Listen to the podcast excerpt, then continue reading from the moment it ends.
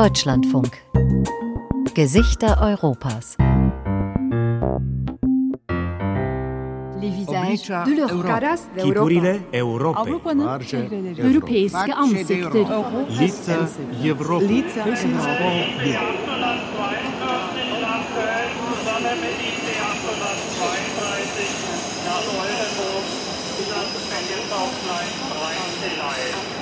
Es ist 21 Uhr, Berliner Hauptbahnhof. Gleich fährt der Nachtzug nach Stockholm ein, den ich gemeinsam mit meiner Familie nehmen werde. Aus eigener Erfahrung weiß ich, Nachtzugfahren kann ziemlich anstrengend sein. Alte Wagen, ausgefallene Klimaanlagen, schnarchende Mitbewohner. Reisen im Nachtzug klingt aber auch nach Romantik und Fernweh. Nach vorbeiziehenden Landschaften, Gesprächen mit Mitreisenden, atemberaubenden Sonnenaufgängen. Und es ist ziemlich praktisch. Am Abend an einem Ort einsteigen und am nächsten Morgen in einer anderen Stadt, einem anderen Land aufwachen. Und damit begrüße ich Sie zu dieser Ausgabe der Gesichter Europas. Ich nehme Sie mit auf eine Reise mit Nachtzügen quer durch Europa im Takt der Schienen. Mein Name ist Philipp Lemmerich. Ich wünsche Ihnen viel Spaß beim Zuhören.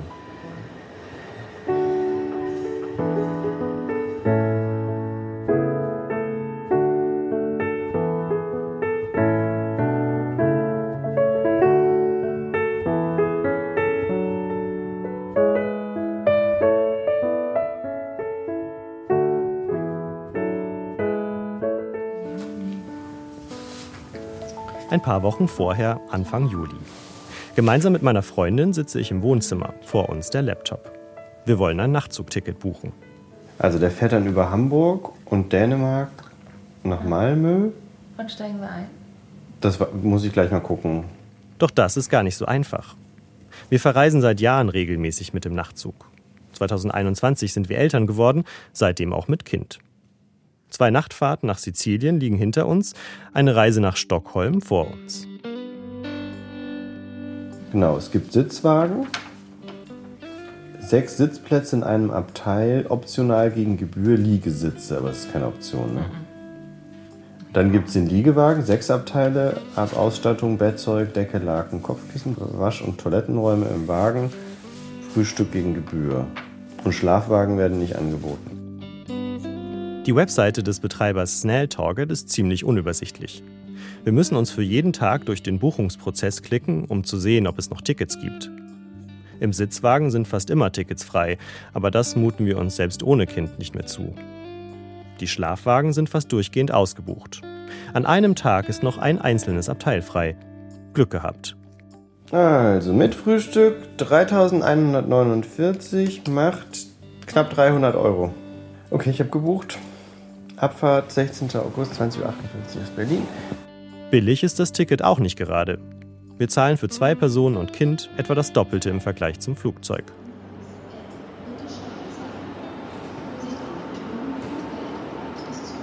Sechs Wochen später Berliner Hauptbahnhof. Es ist 20.45 Uhr. Mit der Rolltreppe fahren wir zu Gleis 14. Das Kind sitzt in der Trage, der Kinderwagen ist voller Gepäck. Neben uns am Gleis steht eine andere Familie mit drei Kindern und einem Haufen Gepäck. Sie sind eben mit Verspätung aus Stuttgart angekommen. Gerade noch rechtzeitig. Der Nachtzug fährt in fünf Minuten ab. Das war schon echt schwierig einfach. Wir hatten eine Stunde Umsteigezeit und kamen jetzt kurz vor knapp an. Und es war echt sehr schwierig, um ja, nervlich das einfach auch auszuhalten, kommen wir jetzt an oder nicht, weil der Zug ist nicht günstig. Also der Nachtzug, das soll ein ganz tolles Erlebnis sein, aber kostet richtig viel Geld. 31 bis 36. Das ist immer stressig. Ja. Aber es ist schön kühl. Das ist angenehm. Und gut, dass wir ein Abteil für uns haben, weil sonst würden wir uns hier alle auf den Füßen stehen. Hm. Wie sag mal, weißt du, wie das hier gedacht ist mit diesen Matratzen? Da sind so viele Matratzen. Oh, wir fahren gleich los. Tür ist zugegangen. Ja. Cool. Jetzt gehen die auf? Ich glaube, die gehen gar nicht auf, oder? Doch, Und wir rollen. wir rollen. Tschüss, Berlin.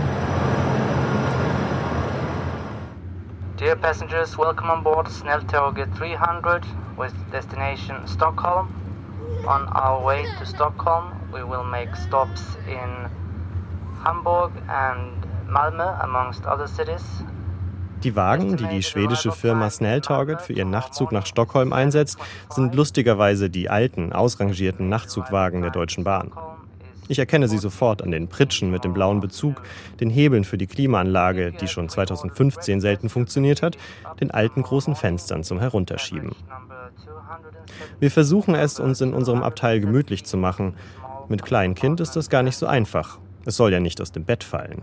We wish you a pleasant journey. Ja, eine Seite ist ja zum Sitzen noch, solange man nicht schläft, aber Okay, wir schlafen dann beide unten, oder? dann müssen wir das halt nochmal hochklappen. Ich weiß nicht, ob wir das können oder ob. Doch, bestimmt. Manchmal geht es, aber manchmal geht es Manchmal nicht. braucht man so einen Vierkant. Aber nee, hier, schau mal, das Ja, kann man dann versuchen. Weiß ich nicht. genau, die Rückenlehne nach oben und dann können die eine extra Matratze darüber und dann haben wir zwei Aber dann. Und legen wir Gepäck. den Kleinen jetzt erstmal hier unten hin, oder? Ja. Naja, ich leg mich mit ihm hin. Du legst dich mit ihm hin. Wir zuckeln mit mäßiger Geschwindigkeit durch das deutsche Flachland. Draußen ist es stockdunkel. Um 23 Uhr, kurz bevor wir Hamburg erreichen, bin ich mit dem Zugbegleiter verabredet. Er heißt Daniel, kümmert sich um die Ticketkontrolle und die Sorgen der Passagiere. Wir haben ja viel Arbeit zu tun, auch in der Nacht. Wir, äh, bei der deutsch-dänischen Grenze müssen wir ja Lok wechseln, weil wir haben verschiedene Lok in Deutschland und Dänemark. Und dann haben wir ähm, ein bisschen Austausch mit dem Lok und äh, Wechsel von Lokführer, Personal und so. so. Es gibt viel zu tun.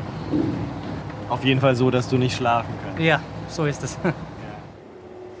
Ob die Züge immer so voll sind, frage ich ihn. Ja, die sind äh, immer voll und oft muss ich äh, Leute sagen, dass sie können nicht einsteigen, weil wir sind voll sind. Weil es gibt diese ähm, Interrail-Tickets und dann, sie haben ja zwar die Interrail-Tickets, aber sie haben nicht Platz in unserem Zug, weil wir, wir ausgebucht sind. So man muss, äh, es ist wichtig, dass man einen Platz buchen in diesem Zug. Zum Abschied bestelle ich mir bei Daniel noch ein Bier. Eine Bar gibt es nicht, aber er hat einen kleinen Kühlschrank, aus dem er mir eine Flasche reicht. Über den Preis, 8 Euro, bin ich dann doch einigermaßen erschrocken. Im Zug ist um diese Uhrzeit schon nicht mehr viel los. Nur in einem Sechserabteil ist noch Licht. Vier junge Leute haben es sich bequem gemacht. Die Füße auf dem Tisch, aus der Bluetooth-Box kommt Musik. Ich bin Kati und ich fahre nach Malmö mit dem Nachtzug, weil wir in den Urlaub fahren mit Freunden. Deswegen bin ich hier. Ihr vier fahrt zusammen nur, oder? Ja, noch mit anderen Leuten, aber wir fahren nur mit dem Nachtzug. Okay, und die anderen fliegen? Die fliegen. Ja. Wirklich? Ja. Ach krass. Und warum fahrt ihr mit dem Nachtzug und die anderen nicht? Weil es, wir wollten nicht so gerne fliegen, glaube ich, und die Verbindung war nicht so teuer. Und irgendwie ist es eine gute Option, weil man, man verpasst keinen Tag. Und irgendwie ist es auch eine lustige Erfahrung. Also ich bin noch nie Nachtzug gefahren, deswegen Okay. hatten wir Bock drauf. So ein bisschen Klassenfahrtatmosphäre irgendwie. Also ich, ich erwarte jetzt nicht den großen Komfort hier. Es wird jetzt nicht die beste Nacht schlaftechnisch so, aber es ist irgendwie ganz cool. Also mit, mit Friends zu fahren. Und man kann schlafen, wenn man möchte.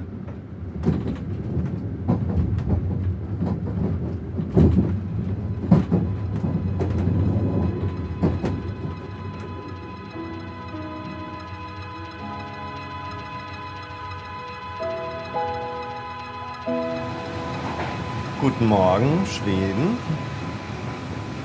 Es ist 6.45 Uhr und wir fahren gerade über die Öresundbrücke. Es ist Sonnenaufgang. Wasser links, Wasser rechts. Sehr, sehr schön. Die Nacht war kurz. Und ja, irgendwann haben wir dann schon auch geschlafen, ein paar Stunden, aber erholsam war das jetzt nicht unbedingt. Wir sind noch verschlafen, als wir in Malmö ankommen. Hier haben wir fahrplanmäßig zwei Stunden Aufenthalt. Zeit, um einmal Luft zu schnappen. Für Zugbegleiter Daniel ist die Schicht zu Ende. Wie war die Nacht? Es war gut. Und deinen? Oh, ja, gut geschlafen. Sehr gut. Ist irgendwas passiert? Ähm, nein, es, äh, alles hat nach Plan geläuft und dann ist es eine nicht schwierige Arbeit. Wir sind sogar zu früh angekommen, oder? Ja, stimmt. 18 Minuten zu früh. Es ist äh, nicht ungewöhnlich, dass wir, wir haben ja viel Luft im, äh, im Programm. Auf dem Bahnsteig treffen wir Katja mit ihrem Sohn Samuel. Morgen, wie war die Nacht? Guten Morgen. Wie war die Nacht? Gut.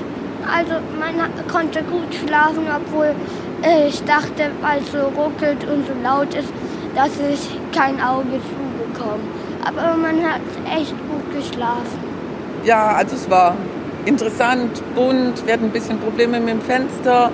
Ähm, Fenster auf, Fenster zu, dann ging es nicht zu. Aber in Summe kann ich meinem Sohn nur zustimmen. Ich habe gut geschlafen.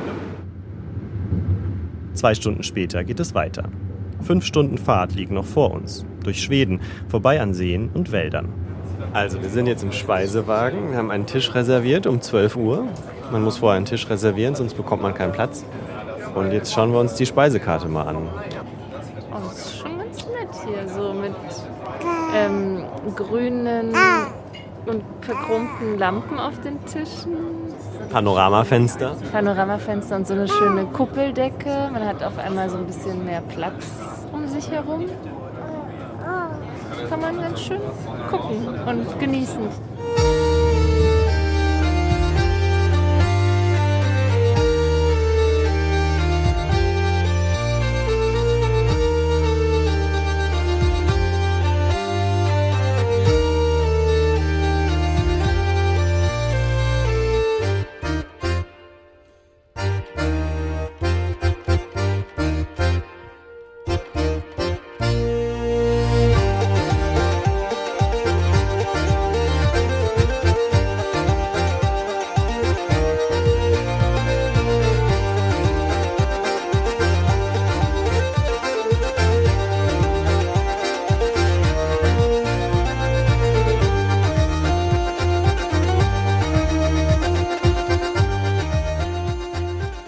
Der Nachtzüge lebt von dieser romantischen Vorstellung, auf ratternden Schienen in das Unbekannte zu fahren.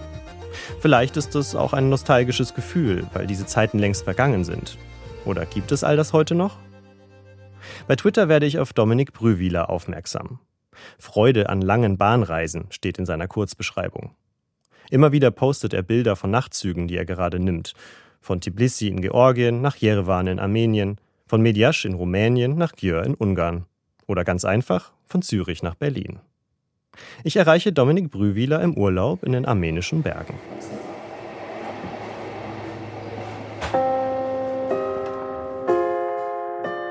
Ich glaube, es hängt viel an, an den früheren Zeiten an, ich bin am Bahnhof, ich habe mein Interrail, also ich eine Freifahrkarte Europa, ich kann einsteigen und am anderen Morgen bin ich in einer unbekannten Stadt. Damals war ich 18, ich habe Europa nicht gekannt, oder? Und die Namen kennt man natürlich, es gab noch kein Internet. Venedig, wow, oder? Ah, Venedig. Und am Morgen wachst du auf in Venedig und, und alles ist neu. Und man konnte nicht wie heute schnell im, im Webbrowser ein paar Fotos anschauen und ein paar YouTube-Videos. Es gab, das gab es alles nicht und, und das war irgendwie für mich so eine Öffnung der Welt.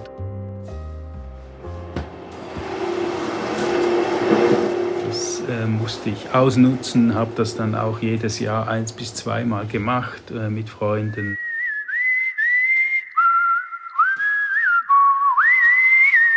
Die Zweiklasswagen, die hatten so Sechserabteile, die in der Nacht die Sitze ausziehen konnte und irgendwie übereinander gelegt schlafen konnte. Liegewagen oder gar Schlafwagen war natürlich unerschwinglich. Hotels waren unerschwinglich und darum waren die Nächte halt ähm, am günstigsten im Zug zu verbringen. Und so sind die Monate vorbeigegangen, tagsüber etwas anschauen und dann irgendeinen Nachtzug suchen. Damals gab es noch ganz viele. Das war die totale Freiheit.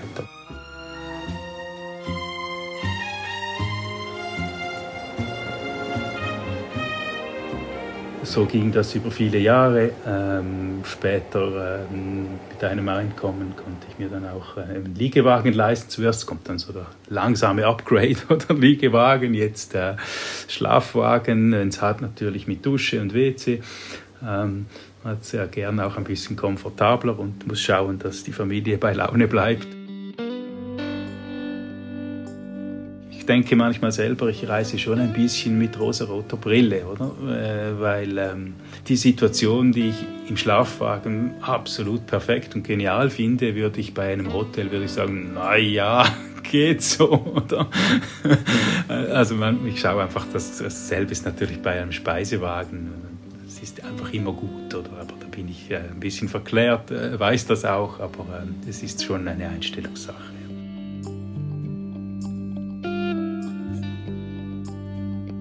Die besten Nachtzüge äh, weltweit gibt es für mich in Finnland.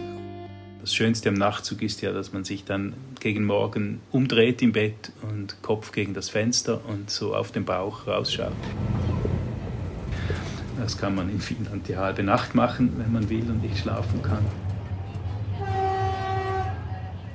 Es gab einen direkten Zug einmal pro Woche von Ankara nach Teheran in Iran. Das war etwa 70 Stunden. Damals wurde man noch verschifft auf dem Wannsee in Ost Osttürkei. Ja, das war schon ein Erlebnis und auch landschaftlich äh, sagenhaft.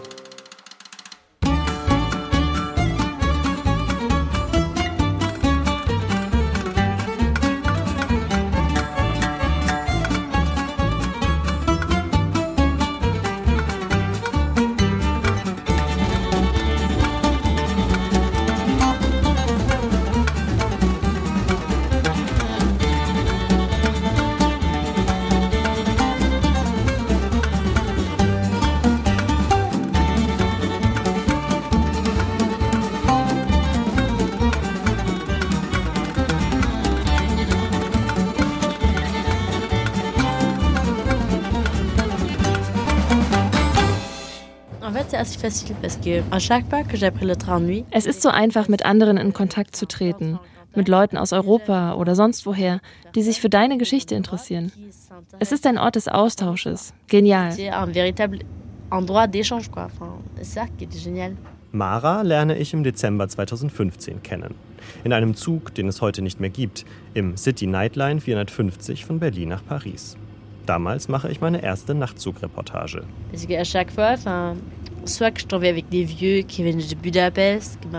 Jedes Mal, sei es das ältere Paar aus Budapest neulich oder der Deutsche, der in Paris seine Freundin besuchen wollte, oder die Franzosen, die erzählt haben, was sie in Deutschland erlebt haben.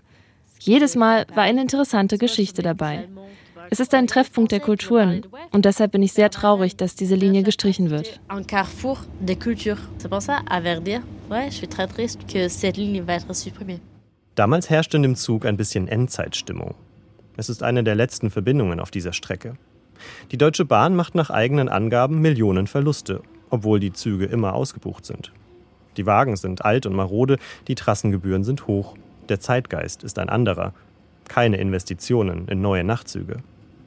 Deswegen steigt die Bahn aus und stellt den Betrieb auf dieser Linie ein. Auch Alexandre Somavila aus Brasilien lerne ich damals kennen. Er hatte sich auf den grünen Polstern gemütlich gemacht und die Beine auf dem gegenüberliegenden Sitz ausgestreckt. Vom Nachtzugfahren ist er ganz begeistert. Es ist so einfach. Man muss nicht umsteigen. Und ich kann Geld sparen, weil ich mir kein Hostel nehmen muss. Außerdem verbringe ich gerne den ganzen Tag in der Stadt, besuche Museen oder andere schöne Orte, ohne einen Reisetag zu verlieren aproveitam bastante essas viagens noturnas, as viagens de trem, as, as facilidades. In meinem Land ist es ein bisschen anders. Wir haben kein gut ausgebautes Schienennetz, deshalb sind wir vom Straßenverkehr abhängig. Omnibusse, Autos. Nós dependemos de transporte rodoviário, usando ônibus, carro. Es sind solche Begegnungen wie mit Mara und Alexandre, die den Reiz des Nachtzugfahrens ausmachen. Man hat viel Zeit, teilt sich wenige Quadratmeter, kommt ins Gespräch, während die Landschaft vorbeizieht. Andererseits ist da auch das Schnarchen der Mitbewohner oder die abwechselnd zu warme oder zu kalte Luft aus der Klimaanlage, die nicht mehr reguliert werden kann, weil der dafür vorgesehene Hebel abgebrochen ist. Am nächsten Morgen werden wir von einer Durchsage des Schaffners geweckt. In circa 10 bis 15 Minuten werden wir Paris erreichen. Für Sie auch noch einmal die bedauerliche Mitteilung, dass dieser Zug nur noch bis zum 13. Dezember diesen Jahres fährt. Dann wird diese Verbindung von der Deutschen Bahn aufgegeben. Sprich, sie wird ersatzlos gestrichen. Wir hoffen, dass Sie trotzdem eine angenehme Nacht und eine gute Reise gehabt haben. Lassen Sie sich vom Wetter nicht die Stimmung verderben. Und somit wünschen wir Ihnen trotz alledem noch einen sonnigen Tag, sagen Tschüss und Winke Winke bis zum äh, nächsten Mal.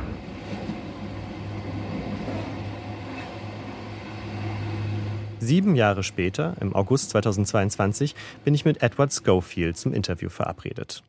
Edward ist gebürtiger Brite und eigentlich Sprachwissenschaftler. Eher aus Zufall wurde er während des Studiums Zugbegleiter für die Nachtzüge der Deutschen Bahn. 2011 fing er an. Die Nachtzugsparte der Deutschen Bahn hat immer so eine Sonderstellung innerhalb der Eisenbahn. Während die Eisenbahner äh, in den Tageszügen erst eine Schulbildung machen und dann eine Ausbildung zum Eisenbahner, sind die von den Nachtzügen Studenten, Künstler, also sehr, eine sehr große Bandbreite an sehr unangepassten Leuten. Also vom Innenarchitekten bis zum Floristen war alles dabei bei meinen Kollegen. Als die Bahn 2016 aus dem Nachtzuggeschäft aussteigt, ist Edward längst bei der Bahn festangestellt und bekommt einen Bürojob.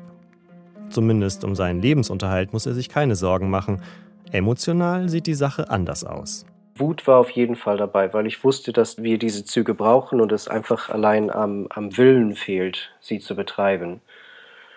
Ich habe bis zum Schluss sehr, sehr viel Energie da reingesteckt, dass die Reisenden ein gutes Erlebnis haben. Und ein bisschen war es so ein Gefühl, dass ich mein Bestes getan habe, um zu verschleiern, was für ein unglaublicher Saftladen wir mittlerweile geworden waren. Zum Ende hin wurde wenig repariert. Die Außenreinigung wurde völlig vernachlässigt. Also die, die Wagen waren unglaublich schmutzig. Wenn kleinere Sachen kaputt gingen, dann wurden sie einfach nicht repariert. Es war ein schleichender Niedergang, der sich da vollzog. Marode Züge, gekappte Verbindungen, nicht nur in Deutschland, sondern in ganz Europa. Jahr für Jahr wurde das Netz dünner. Auch Lennart Fahnenmüller hat den Prozess damals beobachtet. Er ist ÖPNV-Berater, selbsternannter Bahn-Nerd und Sprecher der Grünen im Kreisverband Harburg-Land. Zwangsläufig notwendig war der Ausstieg aus dem Nachtzuggeschäft nicht, meint er. Man hat sich von dem Aufkommen der Billigflieger überrumpeln lassen. Das Bewusstsein der Menschen, wie klimaschädlich eigentlich dieses Wachstum im Luftverkehr ist, war noch nicht in der Form vorhanden, äh, wie es heute vorhanden ist. Was man auch durchaus, finde ich, der Öffentlichkeit ankreiden darf.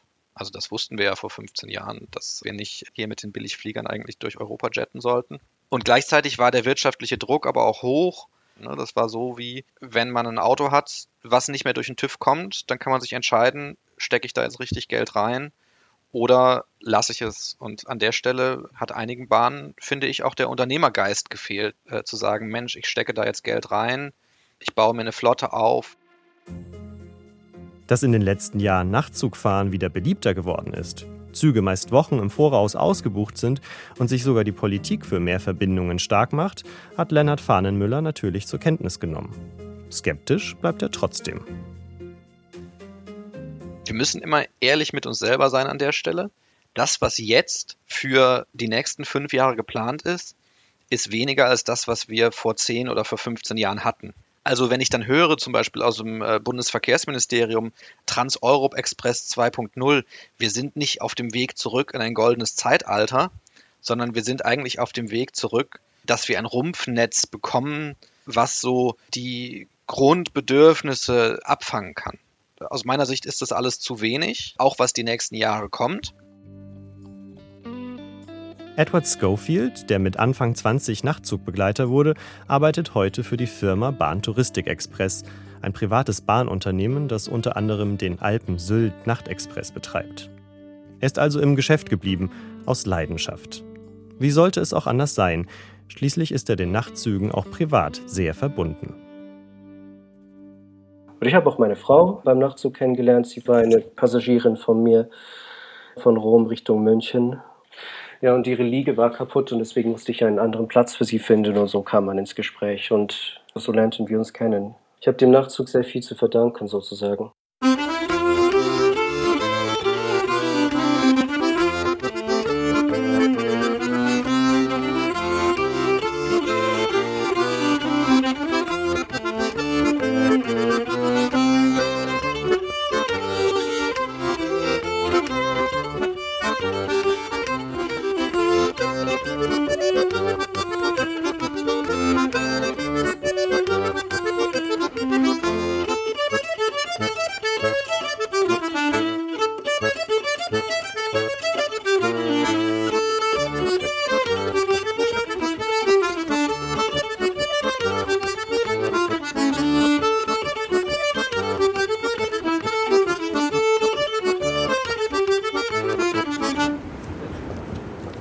2016 ließ die Deutsche Bahn also ihre Nachtzüge aufs Abstellgleis rollen.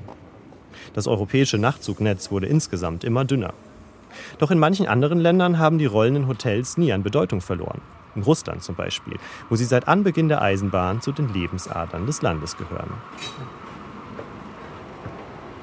Mit der transsibirischen Eisenbahn bin ich leider nie gefahren. Aber ich war auf einer anderen Strecke unterwegs. Mit dem Moskau-Nizza-Express durchquerte ich 2019 in 33 Stunden sieben Länder. Wagen 351? Wirklich? Aber ihr habt doch einen anderen Tag. Euer Zug fährt morgen erst. Nein, ich mache nur Spaß. Alles gut. Platz 61. Dankeschön. Danke. Nicht zu danken. Gute Fahrt. Ebenso. Losgefahren sind wir, also mein Übersetzer und ich, damals nicht in Moskau, sondern in Terespol in Polen an der Grenze zu Belarus. Schon damals war es schwierig, als Journalist ein Visum in Russland zu bekommen. Beim Einsteigen begrüßte uns Zugchef Alexander Petrowitsch mit einem freundlichen Lächeln.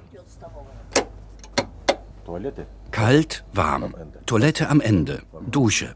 Gute Fahrt. Tee, Kaffee? Schaffnerin, beautiful. Lena und Irina. Schaffnerin, beautiful. Lena und Irina. Der Moskau-Nizza-Express wurde im 19. Jahrhundert aufs Gleis gesetzt, um russische Adlige zum Urlaub an die französische Mittelmeerküste zu bringen. Nach dem Ersten Weltkrieg war damit erst einmal Schluss. Und es dauerte bis 2010, bis die russische Eisenbahngesellschaft die Verbindung wieder aufnahm. Seitdem ging es in neuen Zügen quer durch sieben Länder an die Côte d'Azur. Bis Corona kam und Reisen unmöglich machte. Heute, nach dem russischen Angriff auf die Ukraine, ist an solche Fahrten erst recht nicht mehr zu denken.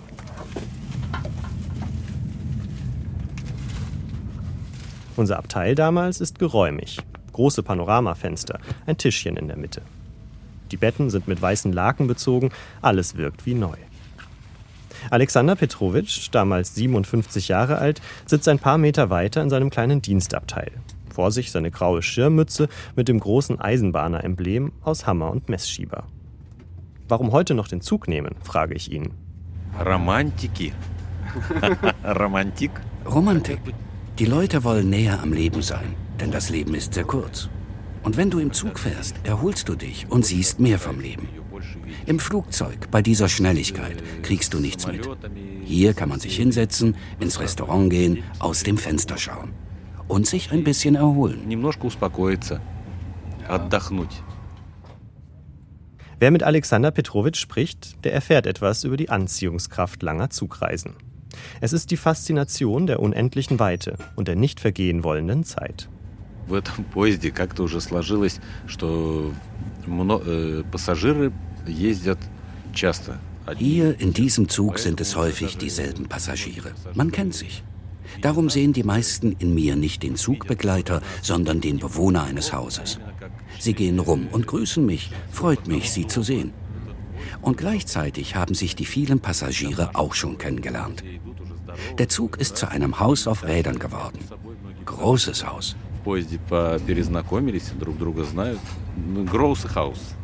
Die meisten der Passagiere, die vor Corona im Moskau-Nizza-Express an die französische Mittelmeerküste reisten, waren Urlauber, die regelmäßig an die französische Riviera fuhren.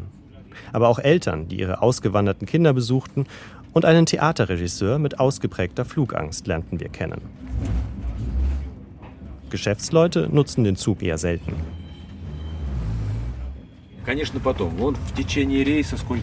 Wir laden ganz Europa in unseren Zug ein. Jeder Passagier bekommt einen gemütlichen, weichen Platz. Später am Abend, wir rollen gerade durch Tschechien, sitzt Alexander Petrowitsch im Speisewagen und macht Feierabend. Mein Opa war Eisenbahner, meine Mutter war Eisenbahnerin. Und so ist es auch bei mir gekommen, Schritt für Schritt. Es ist eine Familientradition. Wir stoßen damals mit einem Gläschen Wodka auf diesen Abend an und unterhalten uns über Gott, die Welt und die Eisenbahn.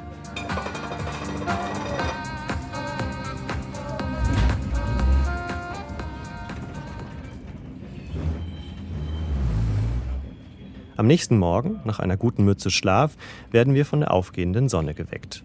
Südtirol. Apfelplantagen, vorbeiziehende Bauernhäuser.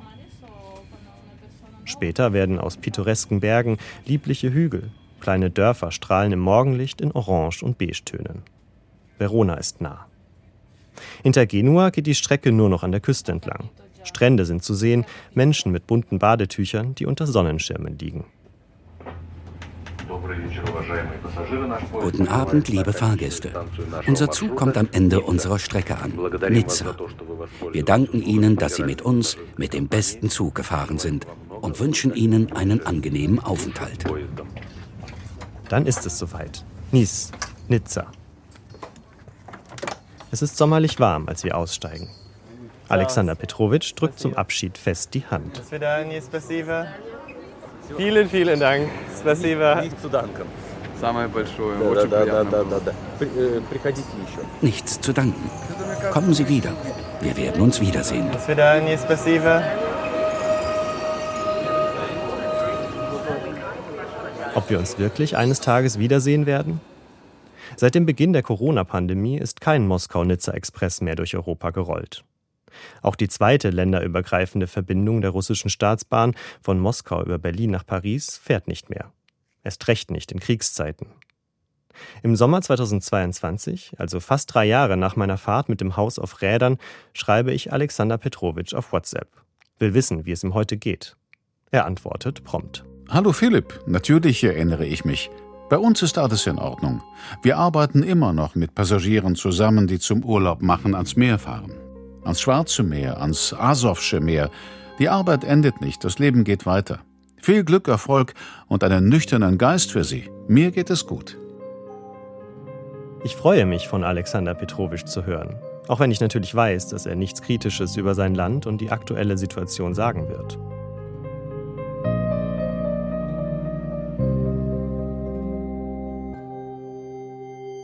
In der Ukraine transportiert die Eisenbahn seit dem russischen Angriff lebenswichtige Güter. Waffen und Truppen in die eine, Flüchtlinge in die andere Richtung. Aber im Krieg wurde ihr noch eine andere Rolle zuteil. Sie wurde zum Transportmittel der Wahl für etliche Amts- und Regierungschefs, die Kiew besuchen wollten. Der Flugraum war gesperrt, Zufahrtsstraßen waren nur mit Mühe passierbar.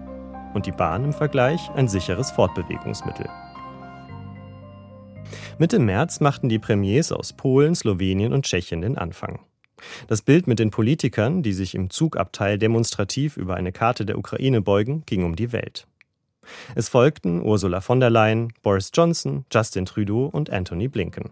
Später dann auch Olaf Scholz zusammen mit Emmanuel Macron und Mario Draghi. Gefahren sind die Amtsträger offenbar mit einem Luxuswaggon der ukrainischen Eisenbahn, der eigentlich wohlhabende Touristen auf die Krim bringen sollte. Nach der russischen Annexion der Halbinsel 2014 war er nicht mehr im Einsatz. King-Size-Betten gibt es darin, einen Speise- und Besprechungsraum, Schreibtisch, Ledersessel. Andere, nicht ganz so hochrangige Gäste mussten sich mit einer Nummer kleiner begnügen. Friedrich Merz reiste im Schlafwagen erster Klasse nach Kiew. Mit schmalem Bett und kleinem Ausklapptisch.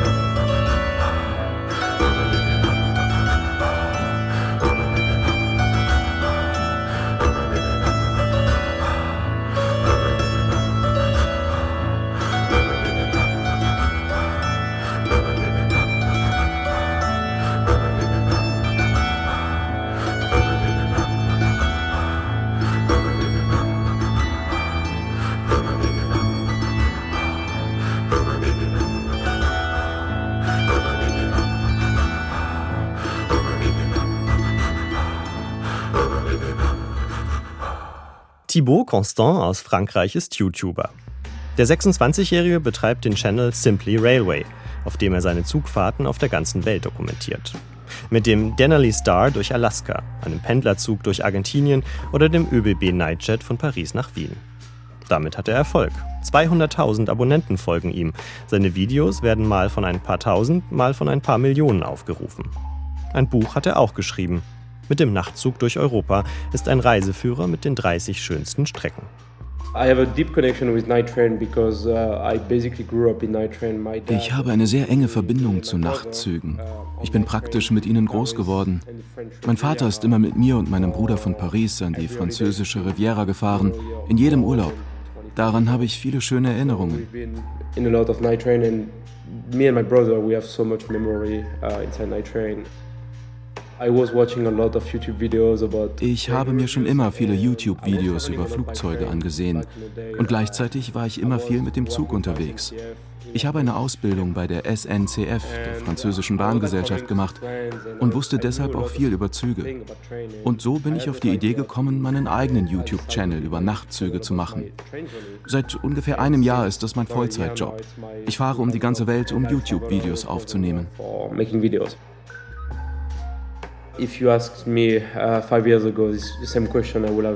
Vor fünf Jahren hätte ich gesagt, Nachtzüge sind tot. Heute glaube ich sehr daran, dass Nachtzüge eine Zukunft haben. Wenn es anständige Angebote gibt mit einem guten Service, dann werden viele auf den Nachtzug umsteigen. Aber der größte Vorteil von Nachtzügen ist natürlich ihre Klimabilanz. Ihr Fußabdruck ist viel niedriger als der von Flugzeugen. Und das Verhalten von den Leuten ändert sich schon, gerade das der jüngeren Generation.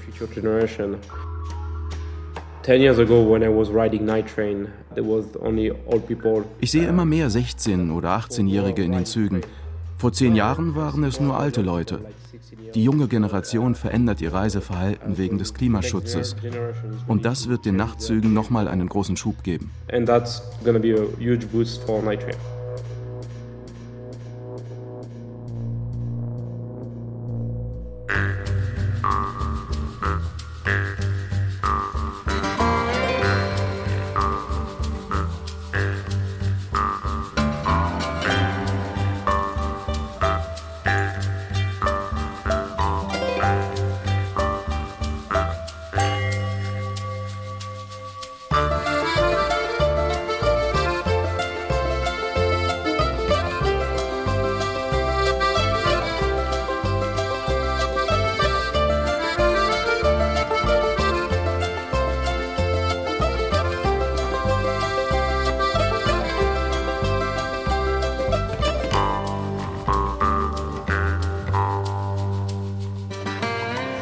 Ab 2017 begann ein neuer Stern am Nachtzughimmel aufzusteigen.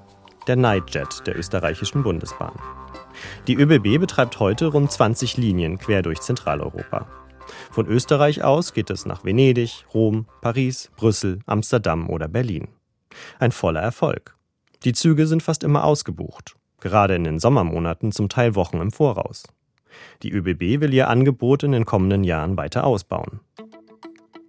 In letzter Zeit wagen sich aber auch private Unternehmen und Start-ups auf den Nachtzugmarkt. Sie werben mit mehr Komfort, Service und Klimaschutz. Das französische Start-up Midnight Trains zum Beispiel will ab 2024 Verbindungen in zehn Städte ab Paris anbieten, darunter Kopenhagen, Rom und Edinburgh. Die Bilder auf der Webseite versprechen Luxus pur. Ein voll ausgestattetes, verspiegeltes Einzelabteil, ein Speisewagen im 20er-Jahres-Stil, in ihrem Instagram-Kanal geben sich die Gründer selbstbewusst. Midnight Trains ist ein Hotel auf Rädern, das den Zauber des Nachtzugreisens wieder zurückbringen wird. Es wird die bequemste und nachhaltigste Art des Reisens. In den Niederlanden wurde das Startup European Sleepers gegründet. Es will Fahrten von Brüssel über Amsterdam und Berlin nach Prag anbieten. Im Mai 2021 startete European Sleepers mit diesem Video eine Finanzierungskampagne und nahm innerhalb kürzester Zeit 500.000 Euro ein. Stell dir vor, in één Nacht Stell dir vor, in einer Nacht komfortabel und abenteuerlich nach Berlin oder Prag zu reisen. Einfach, während du schläfst, ohne Stress am Flughafen, ohne im Stau zu stehen. Wij zijn European Sleeper en wij gaan de nachttrein weer op de kaart zetten. 2022 folgte eine weitere Kampagne, bei der das Unternehmen sogar 2 Millionen Euro an Investments einnehmen konnte. Zur Freude von Elmar van Buren, dem Gründer von European Sleepers. Es braucht Hingabe, wenn man Nachtzüge vernünftig betreiben will. Wir haben die Herausforderung angenommen. Wir wollen Züge anbieten mit einem bequemen Bett, mit Frühstück, Snacks, Getränken. Es wird kein luxuriöser Zug sein, aber komfortabel. European Sleepers richtet sich nicht nur an Touristen, sondern auch an Geschäftsreisende. Elmar van Buren will den Wettbewerb mit innereuropäischen Flügen aufnehmen. Wir sind überzeugt, dass wir Nachtzüge kommerziell betreiben können. Das heißt, ohne dauerhafte Förderungen oder Subventionen. Für uns ist es wichtig, dass die Rahmenbedingungen stimmen.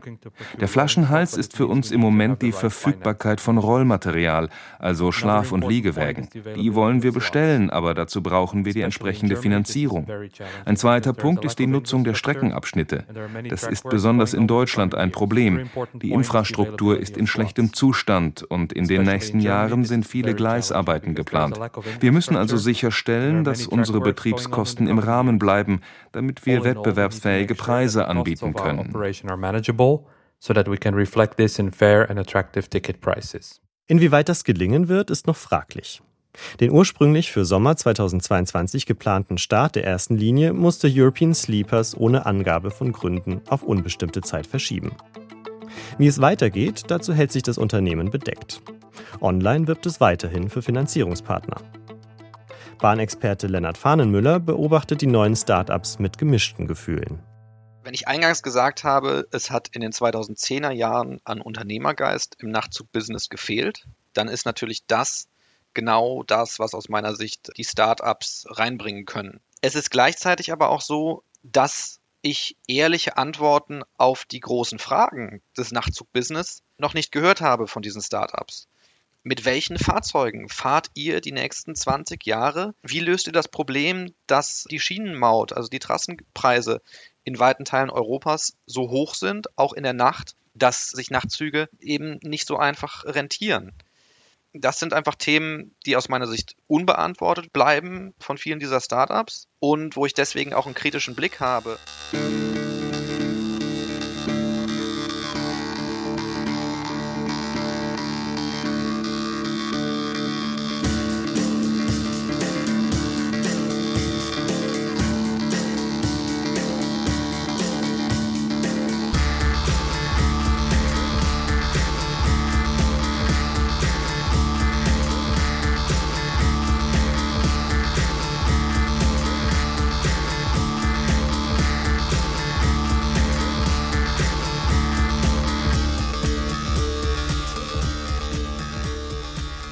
Im Sommer 2022 habe ich einen Termin in Bratislava. Ich will den Bahnexperten John Worth treffen. Ich nehme den Nachtzug. So, ich stehe jetzt hier am Berliner Ostbahnhof, Gleis 3, der Zug fährt ein. Sonntagabend. Gleich geht's los und es sind gleich drei Züge auf einmal, wie ich eben gesehen habe oder gehört habe. Nach Polen, nach Wien und nach Budapest. Die drei Züge sind von unterschiedlichen Betreibern, aber fahren einen Teil der Strecke zusammen und werden dann abgekoppelt. Es ist Sommer. Ich hatte einen schönen Nachmittag mit Freunden und bin sehr entspannt. Es sind ziemlich viele Familien, die rennen jetzt alle das Gleis entlang auf der Suche nach ihrem Wagen. Vielleicht bin ich zu entspannt. Jedenfalls finde ich mein Abteil nicht. Jetzt muss ich auch mal schauen. Hier ist 55, aber der Nightjet. Okay, also irgendwas 54. Ach, Graz, ne. Stimmt doch nicht. Entschuldigung, 57 ist da? Ja. Ah, jetzt muss ich rennen. 59. Ich steig lieber mal ein. Okay, jetzt bin ich im Sitzwagen gelandet. Aber immerhin drin. Bitte kurz Angst, dass ich es hier nicht mehr rechtzeitig schaffe. Ich fahre nun wirklich nicht zum ersten Mal Nachtzug. Aber das war selbst für meine Verhältnisse kompliziert. So, jetzt bin ich hier im Schlafwagen. Auf einmal ist klimatisiert, die Luft ist schon ein bisschen besser. Sorry. Yes. Thanks. Aber trotzdem mega eng, voll das Chaos. Gebucht habe ich einen Einzelabteil im Schlafwagen. Ziemlicher Luxus also. Die Liegewagen mit Viererabteilen waren ausgebucht. Ein Sechserabteil war mir zu eng bei 30 Grad Außentemperatur. 160 Euro hat das Ticket gekostet. Im Nachbarwagen treffe ich Stefan und seine Tochter Tara. Sie waren gerade auf Familienbesuch in Brandenburg und fahren diesmal mit dem Zug zurück, statt den Flieger zu nehmen. Ja, man ist ja die Flieger gewöhnt und geht dann auf irgendeine Homepage und kann ein Flugzeug von A nach B buchen. Das dachten wir, es geht mit Zügen auch und sind dann auf die internationalen Zug-Webpages, Travel irgendwas und Train International. Ging alles nicht.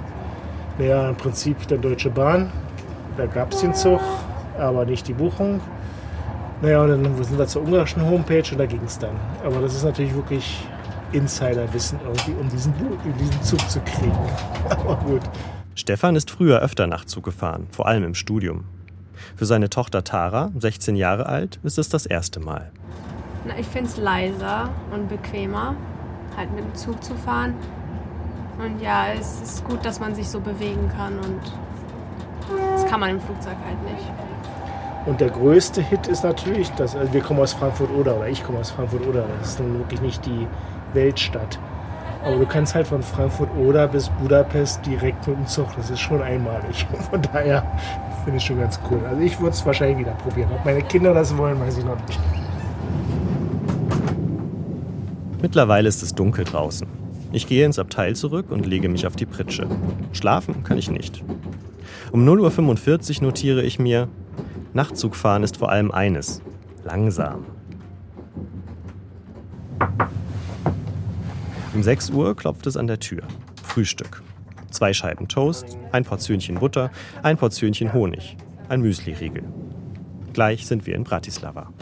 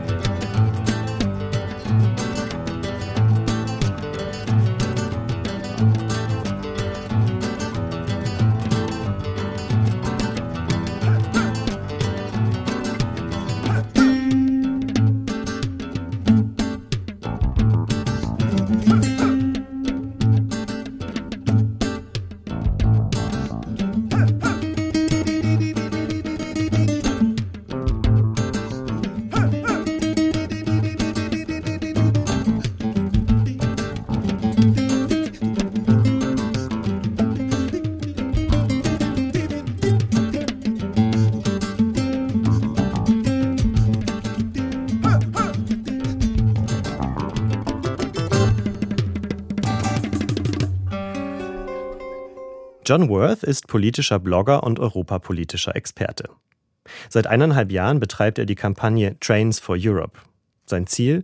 Mehr Nachtzüge für Europa. Wir treffen uns im EC 280 zwischen Bratislava und Prag. Sag doch mal ganz kurz, wer du bist und auf welcher Mission du gerade bist. Okay, John Worth, mein Name. Ich komme ursprünglich aus Großbritannien, wohne seit einigen Jahren in Deutschland und ich bin jetzt auf Tag 40 von 40, also dem allerletzten Tag von einem Projekt mit dem Namen Cross-Border Rail. Also da überquere ich alle Binnengrenzen der EU, die man mit der Bahn überqueren kann. Also alles in eine Reise. Wenn man überquert eine Grenze innerhalb der EU, alles mit der Bahn wird schwieriger. Oft die Fahrpläne sind dünner, falls es überhaupt noch Züge gibt, weil auf viele, viele internationale Strecken gibt es keine Personenzüge mehr. Oder manchmal ist es schwierig, überhaupt Informationen über die internationalen Züge herauszufinden oder überhaupt ein Ticket zu kriegen.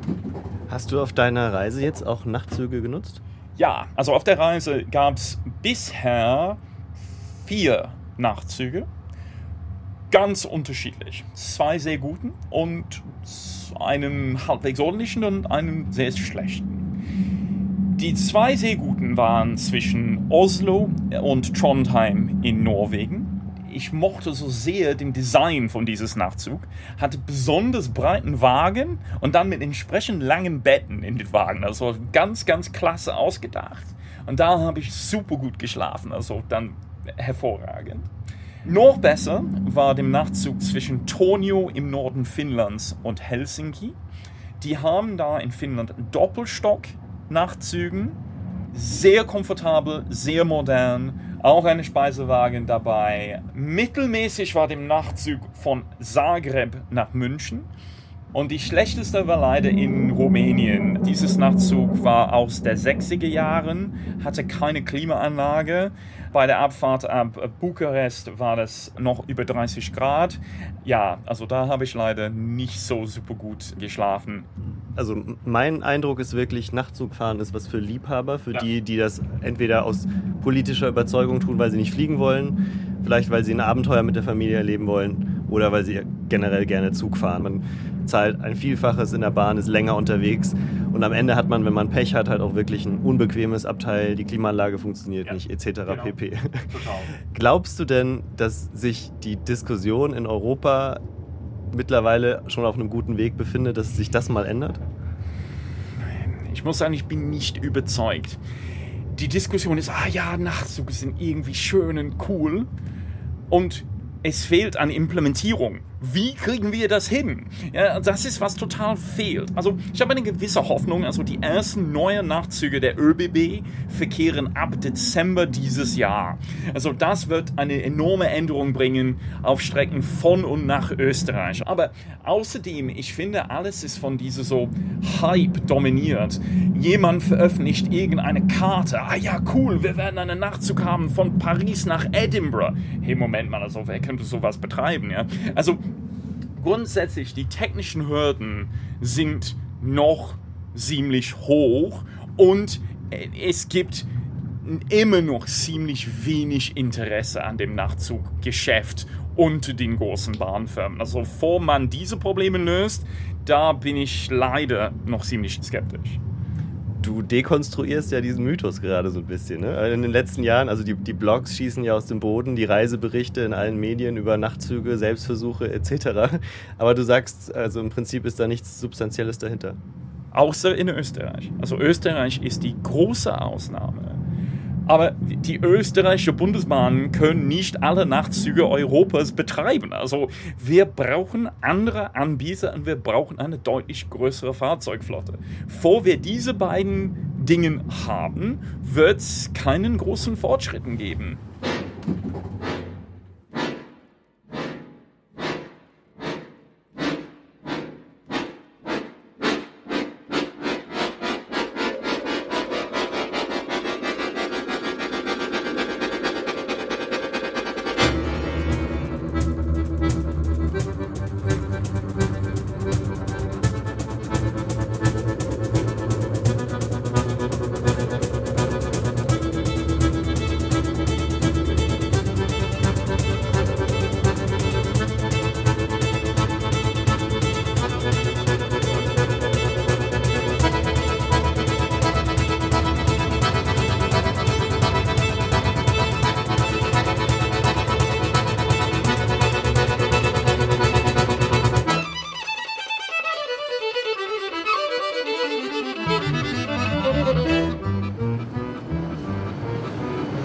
Stehe jetzt wieder am Berliner Hauptbahnhof, wo meine Reise mit den Nachtzügen für diese Sendung auch begann.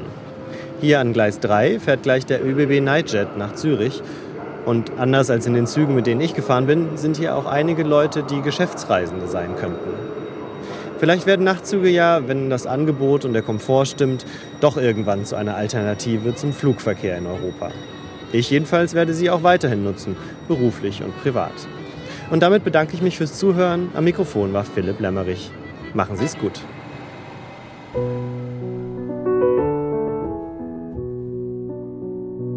Das waren die Gesichter Europas im Takt der Schienen. Nachtzüge in Europa. Die Regie hat Babette Michel übernommen, Ton und Technik Roman Weingart und die Redaktion hatte Katrin Michaelsen.